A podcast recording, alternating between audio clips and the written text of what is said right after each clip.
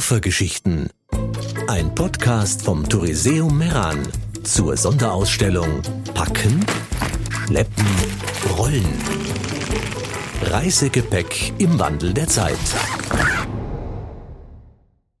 Heute hören wir eine Geschichte von Ulrike Buhl, Archäologin und Bibliothekarin mit Leidenschaft für Griechenland, berichtet, wie Koffer zu Heiratsvermittlern wurden.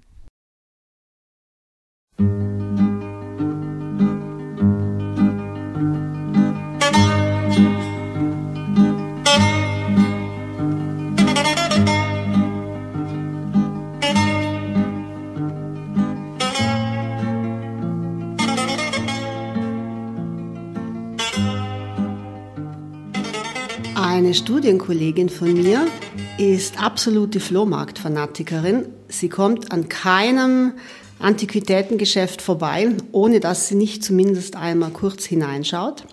Und wir waren zusammen auf Praktikum in Athen in Griechenland und in einem kleinen Antiquitätengeschäft, das sie fast leer gekauft hat, im Monastirake-Viertel, hat sie einen beziehungsweise zwei Koffer entdeckt. Fast äh, identisch gleich mit vielen Kofferaufklebern drauf. Einer war mit grünem Fütter ausgeschlagen und einer mit einem gelb karierten. Angeblich stammten die Koffer von einem berühmten Künstler-Ehepaar aus den 20er, 30er Jahren. Und sie hat sich dann für den Koffer mit dem grünen Futter äh, entschlossen. Der wurde dann auch auf der Rückfahrt beziehungsweise auf dem Rückflug gleich als Gepäckstück eingesetzt, weil sie musste ihre Beutestücke ja irgendwie mit nach Hause bringen. Und in Nürnberg am Flughafen dann hat sie ihren Koffer sofort erkannt. Er war auch direkt hinter ihrem normalen Reisegepäck. Aber irgendwie ist sie den Zollbeamten äh, aufgefallen. Auf jeden Fall musste sie ihr Gepäck öffnen. Und dann, oh Schreck, hat sie festgestellt, es war nicht das grüne Futter, es war das gelb karierte Futter.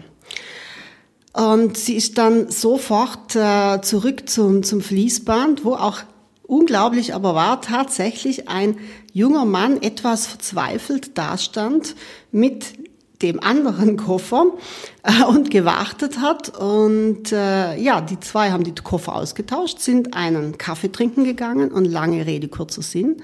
Seit 2001 sind die beiden verheiratet.